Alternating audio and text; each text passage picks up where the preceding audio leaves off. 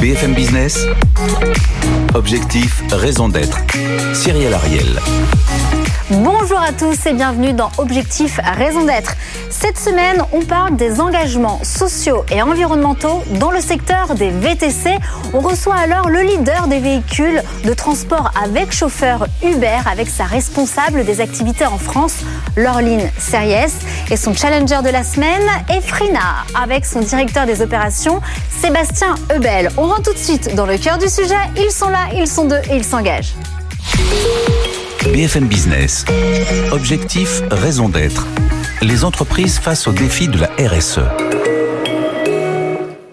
Et nous sommes ravis dans cette émission d'accueillir pour la première fois donc des VTC, notamment avec Laureline Series de Uber France. Alors concrètement, d'habitude, je pose toujours cette même question à tous mes dirigeants quand je commence cette émission. Mais comme vous êtes un acteur quand même américain, je veux dire quelle est votre raison d'être? Et surtout est-ce que Uber, cet acteur américain géant, est-ce que vous songez peut-être à intégrer, euh, on va dire, euh, la maison, la famille des certifications B Corp? Bonjour, ravi d'être avec vous. Alors la raison d'être d'Uber, elle est assez simple, c'est la mobilité durable de demain. Et qu'est-ce que ça veut dire? Ça veut dire d'une part des tarifs abordables pour l'ensemble de nos passagers, par ailleurs des conditions équitables pour nos 5 millions euh, de chauffeurs qui utilisent l'application dans le monde entier, et un engagement environnemental indéfectible, 800 millions de dollars investis à horizon 2025. Mais vous connaissez votre feuille de route par cœur et c'est bien parce qu'on va l'aborder. Mais est-ce que voilà, concrètement, répondre euh, à ce questionnaire de 200 questions sur Bicorp, le géant américain y songe pour rejoindre cette communauté d'entreprises entreprises engagées dans le monde. Ça peut tout à fait faire partie de la feuille de route. On a un certain nombre d'étapes à franchir pour cela. On a mis en place notre plan mobilité, on en, reparlera peut-être. Et on a des étapes complémentaires. On veut rendre transparent, par exemple, nos émissions et notre engagement sur l'environnement. Et ça peut tout à fait faire partie du chemin qui se dessine devant nous. Donc euh, j'y suis parfaitement ouverte. On va parler tout de suite de mobilité forcément durable avec votre flotte électrique. Et vous parlez notamment d'un objectif zéro diesel en 2024. Il faut savoir que la ville de Paris va l'exiger de toute manière au niveau des, euh, des Jeux Olympiques. Comment vous, avez, vous allez faire actuellement pour rendre cette flotte, on va dire, plus électrique? Mmh. La question, c'est comment accompagner les chauffeurs. Ce sont eux qui ont besoin d'aide. Aujourd'hui, un chauffeur investit environ, en général, à peu près 20 000 euros maximum dans une voiture quand il en achète une. Souvent, il l'achète d'occasion avec un moteur thermique. Et donc toute la question, c'est aujourd'hui l'accessibilité des véhicules, des véhicules électriques. C'est l'un des freins principaux.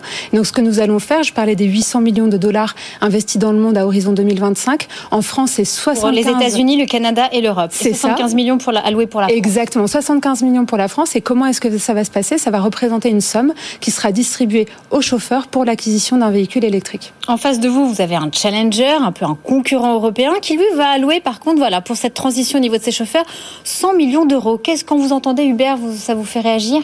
Absolument, ça me fait réagir. Euh, ravi d'être là. Déjà, merci beaucoup pour l'invitation, Cyril.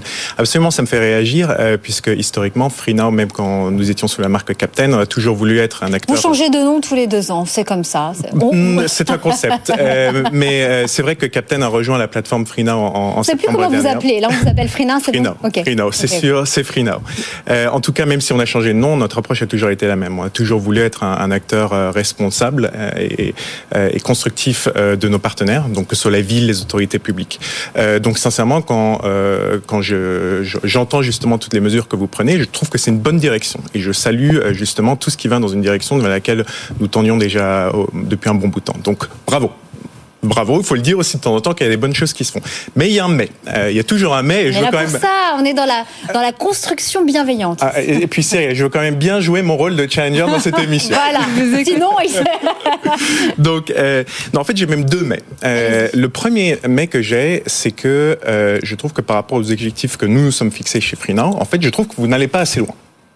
Euh, et le deuxième mais que j'ai, c'est que euh, sur certaines de vos annonces, de vos mesures, parfois, vous avez un petit peu tendance à enrober, à enjoliver les choses et à les présenter sous une mire plus verte que n'est la réalité. Et ça, je trouve que c'est... Des exemples concrets, par exemple? Oui, oui, par exemple, j'ai un, exemple concret, c'est la manière dont euh, nous avons abordé nos flottes vertes respectives. Euh, donc, euh, euh, peut-être juste pour expliquer à nos, à nos téléspectateurs. Très rapidement. Très rapidement. Donc, en fait, chez FreeNow, on a décidé de mettre en place une flotte verte 100% électrique. Avec quel constructeur? Parce que c'est pas évident, il n'y en a pas 10 000 des constructeurs où on peut faire des longs trajets, en fait. Euh, En effet, donc les, les, constructeurs, ce sont des, des, les Hyundai, les Nissan, euh, les, euh, les Renault Zoé. Donc, Mais c'est des courts chemins, les Renault Zoé. C'est des courtes distances, non en, en, fait, ils ont généralement une autonomie d'à peu près 200-300 km, donc il faut des bornes de recharge rapides.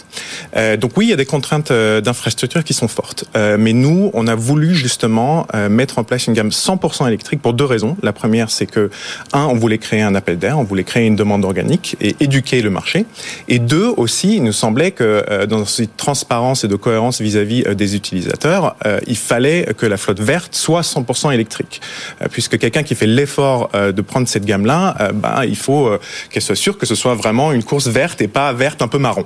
On va laisser répondre Laureline, oui, parce que vous, quand Uber Green, c'est aussi beaucoup d'hybrides. Alors que vous songez à quoi, exactement Alors évidemment, je ne peux que rejoindre Sébastien dans cette direction-là. L'idée, c'est d'aller de plus en plus vers une mobilité neutre en carbone, et c'est l'engagement que nous avons pris d'ailleurs similaire au vôtre, euh, bien qu'un petit peu avant, en septembre dernier, euh, d'avoir une neutralité carbone parfaite à horizon 2030. D'accord, ça c'est très clair, et d'avoir 50% de véhicules électriques à horizon 2025. Le point, c'est que Uber Green a été lancé en 2016, à une époque où les infrastructures et l'écosystème, notre engagement vers la, une mobilité plus verte était très précoce à nouveau dans l'industrie. Et à cette époque-là, il n'était pas question, les infrastructures, l'écosystème n'était pas mature. Et donc notre choix aujourd'hui, quand je vous parlais des 75 millions d'euros investis en France, c'est 100% pour l'acquisition de véhicules électriques et non hybrides. Donc effectivement, aujourd'hui, vous avez bien des véhicules, des véhicules hybrides et nous pensons effectivement que dans cette phase de transition, mieux vaut passer par cette étape-là que de rester sur le moteur thermique. Mais on en parlera peut-être tout à l'heure, d'autres technologies vont émerger et le but, c'est d'améliorer tout ça dans le Je voudrais parler de Uber Green vous avez mis une offre depuis le 1er janvier 2021, euh, euh, c'est-à-dire que vous avantagez les chauffeurs roulant en électrique avec des tarifs plus avantageux que les voitures thermiques. Mais ça, je trouve que c'est efficace pour le consommateur, mais est-ce que c'est efficace également pour le chauffeur? Parce que sa course, elle est finalement moins chère qu'une voiture thermique. Alors, c'est une très bonne question et de fait, c'est votre métier peut-être. de fait, la, question se pose de savoir par où il faut commencer. La réalité aujourd'hui, c'est qu'on a à peu près 25% de véhicules qui, à la fin de l'année dernière, étaient des véhicules dans cette catégorie Uber Green, mais seulement 2% des trajets. Et donc, pour que les chauffeurs voient un intérêt, les chauffeurs qui utilisent Uber voient un intérêt à investir et à faire ce pas de passer vers l'électrique, il était extrêmement important de leur montrer que les consommateurs les suivaient et donc de rendre l'offre Uber Green sur l'application Uber la plus attractive possible. Et c'est un pari réussi puisque euh, là où nous étions à peu près à 2% de trajets green en fin d'année dernière, on a quadruplé cette proportion en juste un mois avec le lancement de notre plan début janvier. Très bien. Euh, concernant l'hydrogène, parce que notre debriefer sera axé sur l'hydrogène, est-ce que ce sont des offres que vous allez, dès que ce sera le marché, bien évidemment, pourra le permettre, ce sera des options auxquelles vous pensez, vous deux? Frina oui, absolument. On serait ouvert justement à intégrer une offre euh, de type justement de, de, Mathieu qui va nous, rejoindre sur, la plateforme. Je pense que c'est important d'offrir ce, ce type d'offre, si bien évidemment Mathieu est d'accord. Et, chez Uber Et absolument, je trouve que voilà l'initiative qui a été prise par Hype, qui est prise par, par d'autres, bien que Hype soit un acteur précurseur très clairement, est extrêmement intéressante. La question, je vous l'ai dit, c'est que nous, on, on essaye d'avoir de l'impact maintenant. Il existe aujourd'hui en France 30 000 chauffeurs VTC et très clairement, l'infrastructure de aujourd'hui n'est pas encore on prête. Pas. Voilà, pour servir le but de ces 30 000 chauffeurs. Très Mais à terme, bien sûr. On va parler maintenant de la condition des chauffeurs. Il y a une première mondiale. Hein. Uber euh, au Royaume-Uni, on ne pouvait ne pas en parler concernant les 70 000 chauffeurs qui maintenant ont un statut de travailleurs salariés. Salariés, ils ont un salaire minimum et des congés payés. Est-ce que ça inspire la frange dans des articles Forcément, c'est un schéma qui n'allait pas forcément venir en France. Et pourquoi, Laureline? Le statut aujourd'hui qui a été choisi par mes collègues en Grande-Bretagne est le statut dit de worker. Il n'existe pas vraiment d'équivalent en France. C'est un statut donc on pourrait traduire travailleur et qui est quelque chose d'intermédiaire entre le statut indépendant et le statut salarié que nous connaissons en France. Ma conviction aujourd'hui, c'est que oui, très clairement, il faut faire davantage pour les chauffeurs et notre recherche, c'est de trouver à la fois l'équilibre et le respect de l'indépendance pour les chauffeurs. 89% d'entre eux deviennent chauffeurs VTC parce qu'ils souhaitent être indépendants et de l'autre côté, davantage de protection. Et de ça ce passe point par de vue, quoi davantage de protection Vous êtes en train de travailler sur quoi chez Uber Typiquement, le rapport qui a été remis par la commission Metling au gouvernement et qui propose l'instauration d'un dialogue social me paraît être une excellente idée. Pourquoi? Parce qu'il me, il me paraît être encore plus judicieux que ce qui s'est passé en Angleterre, au sens où ça pourra aller plus loin. Pourquoi? Parce que ça permettra d'instaurer un dialogue au niveau sectoriel. Et ça, ça permet quoi? Ça permet d'instaurer des droits pour les chauffeurs qui seront réels pour eux, quelle que soit la plateforme pour laquelle ils travaillent, pour laquelle ils choisissent de travailler. Et de l'autre côté, ça créera aussi une égalité entre les plateformes. Euh, en termes de commission, je vois que chez Uber, vous êtes à 25%, chez Frina, 24%. 20%. 20% parce que vous dites reverser 4% l'État parce que vous payez en France. Et chez Uber, est-ce que cette commission à 25%, on va les garder? Alors, la commission à 25%, euh, contrairement à ce qui a pu se passer euh, par ailleurs sur le marché, est parfaitement stable et n'a pas changé depuis 2016. Est-ce que ça vous désavantage parfois? La question, c'est qu'est-ce qu'on fait avec ces 25% Aujourd'hui, Uber investit. Je vous ai parlé tout à l'heure de, cette, de ces 75 millions euh, d'euros que nous mettons sur la table pour la transition électrique en France. je vous parle aussi des investissements, des innovations technologiques des investissements que nous faisons en marketing qui se retrouvent concrètement et qui font qu'aujourd'hui, notre application est souvent l'application préférée des chauffeurs comme des passagers. Alors, en parlant justement euh, de la sécurité des chauffeurs et de l'innovation, chez Uber, nous avons la reconnaissance faciale. Hier, j'ai eu le plaisir de, de discuter avec l'un de vos chauffeurs, enfin, de chauffeurs de, de, d'ailleurs de ces deux plateformes. Et effectivement, vous avez la reconnaissance faciale chez Uber, mais que vous n'avez pas chez Frina. Et parce que, en ce moment, voilà, si on googleise euh, euh, Frina, on voit les faux chauffeurs. Qu'est-ce qu'on fait pour lutter contre ce fléau, Sébastien Webel Alors, c'est vrai qu'on n'a pas encore la, reconnaissance, faciale, euh, puisqu'en fait, c'est un une très bonne question. C'est une très bonne question. Non, mais euh, c'est vrai, c'est aussi. C'est à votre tour maintenant. Ah, c'est à mon tour. Il faut jouer le jeu, c'est normal. on n'a pas encore la reconnaissance faciale parce que c'est aussi un outil technologique qui demande beaucoup de développement. Donc ça, c'est encore. Ça demande quoi? Vous avez en face le leader. Ça demande quoi? Posez vos questions à Hubert et il est en face de vous. Il le développe. Bon, ça, on, pourra voir ça en dehors de l'émission. Mais, en, tout cas, en tout cas, ça vous a alerté tout de même de vouloir maintenant protéger et peut-être de développer cet outil en interne pour votre plateforme? C'est des choses qu'on regarde absolument, mais ce que je tiens à dire, c'est que euh, on est absolument intransigeant sur tous les, toutes les questions de, de, sécurité. dès qu'il y a un, un, incident qui nous est remonté, euh, on intervient, on appelle le chauffeur, euh, que ce soit d'ailleurs un incident qui nous a remonté côté chauffeur ou côté passager euh, pour justement s'assurer de comprendre les deux, euh, les deux, les deux côtés de l'histoire s'il y a eu un incident. Oui, c'est la protection, mais là on parle des faux chauffeurs, que les voitures tournent H24 et ah, que c'est pas forcément les, bonnes personnes et, c'est pas bien au niveau de l'assurance pour, pour le, le ah, Écoutez, sincèrement, historiquement, il a pu y avoir sur toutes les plateformes justement des, des, problèmes de, de, de, cartes erronées. Je pense que tout le monde a, dû faire face à ça et d'ailleurs la loi été très claire là-dessus, qui nous a demandé à, à, nous à passer sur des cartes, des cartes digitales. Euh, et on a, euh, avant toutes les autres plateformes, on a rendu cette carte digitale complètement obligatoire. Donc, c'est quoi euh, une carte digitale? Elle permet quoi cette carte digitale? Bah, Ça permet justement de, de la falsification en fait est beaucoup plus difficile. Mais pas, pas, de reconnaissance en tout cas visuelle. Moi, le chauffeur que hier, il avait fait un achat de plusieurs centaines d'euros pour assurer sa propre sécurité en plus avec une caméra. Enfin, on en est quand même là c'est un des fléaux auquel peut-être un outil voilà, pour parler des chauffeurs, de la sécurité des chauffeurs et enfin, du conducteur également des clients. Bah, écoutez, en tout cas sur euh, sur la reconnaissance de la, carte digitale, nous on est on est confiant justement que euh, euh, que notre base de chauffeurs elle est aussi propre qu'elle qu'elle puisse l'être. Donc euh, des actions à mettre en place, je sais pas, horizon peut-être dans 18 mois chez Freenow? Euh, des, scoops, on veut des scoops, Sébastien pas, pas, de scoops là-dessus, mais c'est en effet des choses euh, qu'on regarde. Mais euh, souvent, ça demande aussi développement technologique. Et actuellement, il y, a quand même pas mal d'incertitudes sur les, les, timelines. Eh bien, je suis sûre que vous allez, après cette émission, échanger vos cartes pour en parler. Et on passe tout de suite au débriefeur de la semaine. BFM Business. Objectif, raison d'être. Le débrief. Nous recevons à, distance, nous avons un disrupteur. Mathieu Gardy, vous êtes le président de Hype. Ce sera la première flotte de taxis à hydrogène au monde et vous promettez près de 700 véhicules d'ici à la fin de l'année. Alors, gros débat, on parle beaucoup d'hybride, d'électrique sur ce plateau.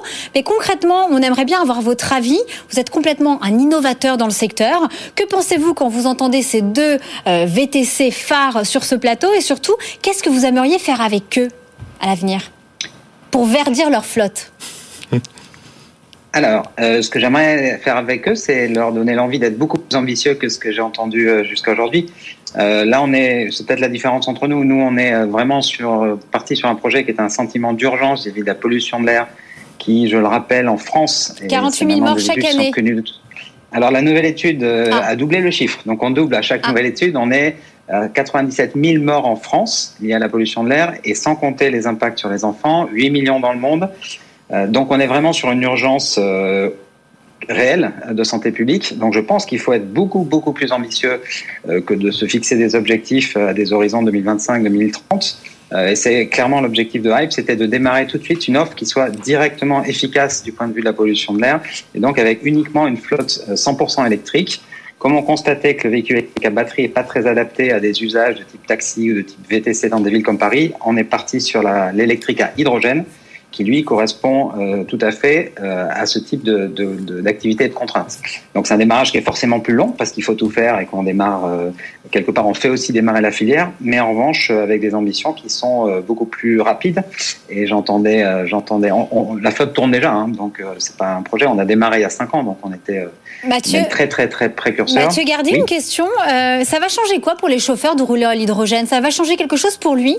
Vous savez surtout en termes de prix pour le, pour le, pour le, consommateur, le client Alors, nous, l'objectif est très simple. Ça doit être le même prix pour le client, mais pas moins cher, mais le même prix, et ça ne doit pas être plus cher pour le chauffeur. Donc effectivement, on va avoir un positionnement qui va plutôt euh, de travailler sur les 20 ou 25 de commissions qui ont été évoquées pendant l'échange, pour dire peut-être qu'on peut abaisser cette partie-là pour faire en sorte que pour le même prix, le client puisse avoir un taxi qui, ou un VTC qui ne pollue pas et que ça ne soit pas non plus la responsabilité du chauffeur de faire cet effort-là. Donc vous nous dites que clairement au niveau du client, euh, quand ils vont avoir euh, l'application Frina ou Uber ou Hype, ce sera le même prix pour vous. Pour par exemple faire, non, Quand ils auront l'application Hype, hein, je ne parle pas pour Frina ou pour Uber, mais quand ils auront l'application Hype, ils auront au bout de l'application Hype, euh, un taxi euh, pour le moment, ou peut-être un jour de VTC, mais en tout cas un véhicule qui sera 100% zéro émission et qui ne sera pas plus cher Laureline Serriès, quand vous entendez App, est-ce que qu'est-ce que vous avez envie de, de, de dire? Est-ce que des, des, prochaines collaborations Est-ce que ça fait partie de plans ou on va attendre? Non, moi je salue évidemment l'initiative. Je trouve que c'est une très bonne chose et je, je salue encore une fois l'investissement technologique, le pari qui est fait. Aujourd'hui, ma responsabilité, c'est celle d'accompagner les 30 000 chauffeurs et très clairement, aujourd'hui, en termes de bornes et de stations hydrogène, on en compte peut-être moins de 5 dans Paris qui soient installées, ce qui est parfaitement insuffisant pour répondre à, à la demande. Vous y croyez au même prix? Justement l'hydrogène électrique ou pas je pense qu'il y a forcément une équation financière qui se trouve dans le temps et pas nécessairement à très court terme. Euh, maintenant, il, est important et comme toutes les ruptures technologiques, le fait de passer à l'échelle permettra probablement de décroître les coûts et de rendre intéressant l'hydrogène. C'est pour ça que je vous le disais tout à l'heure, on s'y intéresse clairement. Eh bien écoutez, merci beaucoup Mathieu Gardy. Restez avec nous, on passe tout de suite à l'impact de la semaine. BFM Business. Objectif, raison d'être l'impact de la semaine. Eh bien, cette semaine, on parle d'une start-up, start fondée en 2019 qui s'appelle Vianova. Elle aide concrètement les villes à mieux aménager leur espace public et à accélérer leur mobilité durable en Europe et à l'international. Cette start-up parisienne facilite notamment la collaboration entre les villes et les opérateurs de mobilité urbaine via une plateforme qui permet une meilleure analyse et compréhension des flux logistiques, une évaluation des différents types d'usages pour mieux qualifier l'offre de voirie, par exemple, ou encore à terme avoir une meilleure valorisation de son espace public. Il travaille actuellement avec 25 opérateurs comme Voy, Bolt ou encore Dot et une quinzaine de villes européennes dont Zurich, Bâle, Stockholm, Bruxelles, Milan ou encore Paris. Paris est une de ses récentes clientes. Ils sont en train de voir ensemble voilà l'utilisation des aires de livraison. Il fera également une analyse sur l'impact de la sécurité routière, la congestion et la pollution de la ville. On vient d'en parler, ça c'est une très bonne une très bonne initiative et ces données seront fournies en open data à la fois à la ville de Paris Paris, mais aussi à la région d'Île-de-France. Et selon eux, selon Vianova, être une smart city, ça passe aussi par le partage de données entre les différents acteurs publics ou privés. Qu'est-ce que vous en pensez, Laureline Seriès Le partage de données est effectivement, enfin que la donnée est au cœur de la ville de demain, effectivement, et que quand, par exemple, on regarde la plateforme K-Uber aujourd'hui, elle contient, et on n'en a pas beaucoup parlé jusque-là, les VTC, mais elle embarque aussi une option pour consulter les transports en commun et planifier votre itinéraire, par exemple. Et nous avons aussi à disposition depuis depuis maintenant plusieurs années, euh, des vélos électriques, des trottinettes électriques qui sont ceux de Lime. Nous avons également les scooters électriques de City Scoot. Et l'ensemble de ces modes combinés permettent d'offrir d'un côté un bouquet de services à l'utilisateur et de répondre à des enjeux à la fois plus vert, hein, parce que parfois il est plus, plus écologique et plus utile de prendre une trottinette que de prendre une voiture sur un court trajet, par exemple. Mais cela permet aussi d'avoir une meilleure compréhension, une meilleure cartographie de la ville, euh, de ses usages. Et donc, en tant qu'acteur privé, on a aussi la possibilité de contribuer à ce type d'initiative. Sébastien Hubel Absolument d'accord. Euh, je pense que la multimodalité euh, joue un rôle très important euh, pour justement réduire les émissions en ville. absolument. et c'est un pilote en fait qu'on a lancé en 2020 en Allemagne. on a aussi à disposition des trottinettes électriques, scooters électriques, voitures partagées aussi, transport commun, donc une approche assez similaire. Et c'est quelque chose que de notre côté on va développer sur toutes les villes en, en, Europe à partir de cette année. Donc le, le, mois prochain en fait on aura les trottinettes tir qui seront disponibles sur la plateforme FreeNow et il y aura d'autres modes de, de transport qui sont disponibles aussi. Et Mathieu Gardy, vous avez le mot de la fin. Euh, moi, je pense que c'est une excellente initiative, notamment parce que ça s'adresse aux collectivités et aux villes. Et il faut que les villes et les collectivités se réapproprient les données des opérateurs privés, parce que c'est les villes et les collectivités qui vont effectivement les gérer dans l'intérêt collectif. Donc c'est une excellente initiative. Eh bien, écoutez, je suis ravie. Alors, super d'avoir choisi cet impact de la semaine. Malheureusement, cette émission est déjà terminée. Je remercie infiniment mes trois intervenants, Laureline Serriès, Sébastien Ebel et Mathieu Gardy. Je vous donne rendez-vous la semaine prochaine à la même heure, au même endroit. D'ici là, prenez soin de vous. Bye bye. BFM Business. Objectif, raison d'être. Les entreprises face aux défis de la RSE.